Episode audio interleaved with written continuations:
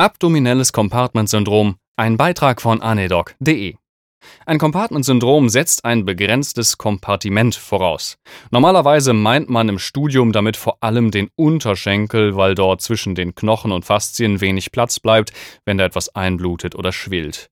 Schäden an den passierenden Strukturen, vor allem Nerven und Gefäßen, können die Folge sein. So hört man es häufiger. Aber auch das Abdomen ist für sich genommen ein Kompartiment.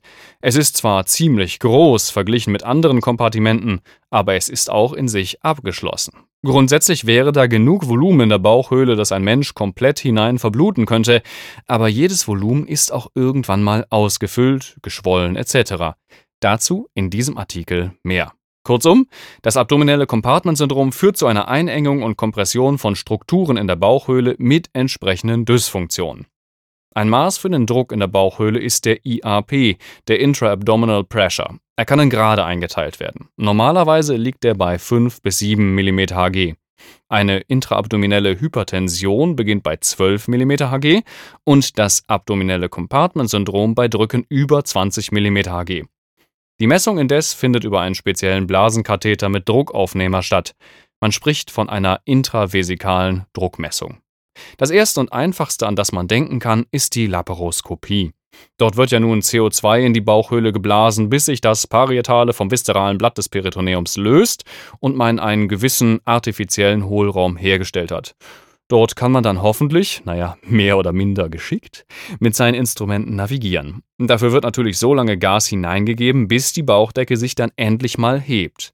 Der resultierende IAP wird übrigens an den Insufflatoren angezeigt. Er sollte in der Regel unter 15 mm Hg liegen. Drücke darüber sind schädlich und sollten vermieden werden. Dazu unten weiter mehr. Als Sofortmaßnahmen kann man zum Beispiel die Narkose vertiefen oder relaxieren oder den Chirurgen bitten, bitte weniger Gas reinzupusten, klar. Manchmal hat auch die Lagerung etwas damit zu tun, wie hoch der Druck und die Sichtverhältnisse für den Operateur sind. Wenn man einen Patienten wie ein Klappmesser aufklappt, hat man logischerweise eine hohe Spannung in der Bauchdecke. Da hilft dann auch alles relaxieren oder Gas reinpressen nichts. Irgendwo ist halt eine physikalische Grenze erreicht, wie elastisch die Gewebe und die Haut an sich sind, sprich bevor der Patient platzt. Der andere große Bereich von erhöhten IAPs ist die Intensivmedizin. Exzessive Volumenzufuhr führt bekanntermaßen zu ubiquitären, teils massiven Ödemen, auch intraabdominell. Die Sepsis und das Trauma mit der Kapillarbarrierestörung sind da besonders gefährlich für. Morbid adipöse Patienten haben übrigens per se einen erhöhten IAP mit entsprechenden negativen Effekten, das sollte man auch nochmal erwähnt haben. Die Folge von erhöhtem IAP sind an sich logisch herleitbar. Vor allem werden Gefäße durch den externen Druck komprimiert. Das betrifft die Mukosale, also die Darmdurchblutung. Ein schlecht durchbluteter Darm mag wiederum weniger gut arbeiten und ein paralytischer Ilius kann entstehen, was durchaus ein häufiges Problem bei vielerlei intensivmedizinischen Verläufen darstellt. Die Durchblutung der Nierenarterien wird vermindert. Infolgedessen kann natürlich weniger filtriert und ausgeschieden werden.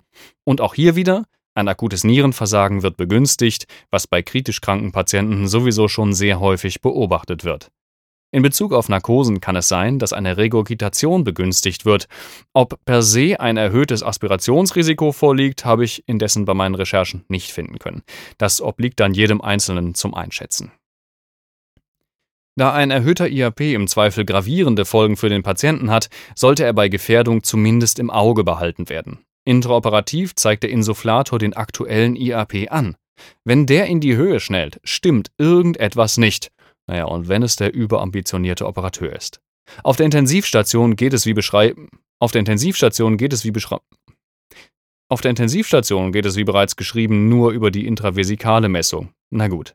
Zuallererst sollten meiner Meinung nach trotzdem immer erst konservative Maßnahmen ergriffen werden.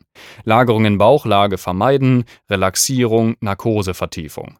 Neostigmin oder andere Prokinetika können den Darm entleeren und somit natürlich auch den IAP senken. Bei massiver Volumenüberladung ist auch eine Dialyse denkbar, wenn der hämodynamische Zustand des Patienten es zulässt. Und das sind dann immer die Grenzfälle, für die wir alle, naja, nicht dankbar sind. Perkutane Drainage bei Aszites wäre natürlich auch denkbar. Wenn alle Maßnahmen nicht helfen, kann auch das Abdomen offen chirurgisch behandelt werden, als Abdomenapertum. Damit entlastet man ziemlich effektiv den IAP. Das Problem schließt sich dann eher an, wie kriegen wir das jetzt wieder zu? Tatsächlich gibt es sogar eine Klassifikation des offenen Abdomens, hier in verkürzter Form aufgeführt. Grad 1 ohne Adhärenz zwischen Darm und abdomineller Wand oder Fixpunkt an der abdominellen Wand. Grad 2 entwickelnde Fixation. Grad 3 Frozen Abdomen. Grad 4 etablierte enteroatmosphärische Fistel, permanentes enterales Leck ins offene Abdomen.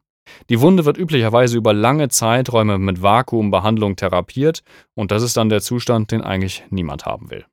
Also immer schön an den IAP denken und versuchen, Ursachen womöglich auszuschalten oder zu vermeiden.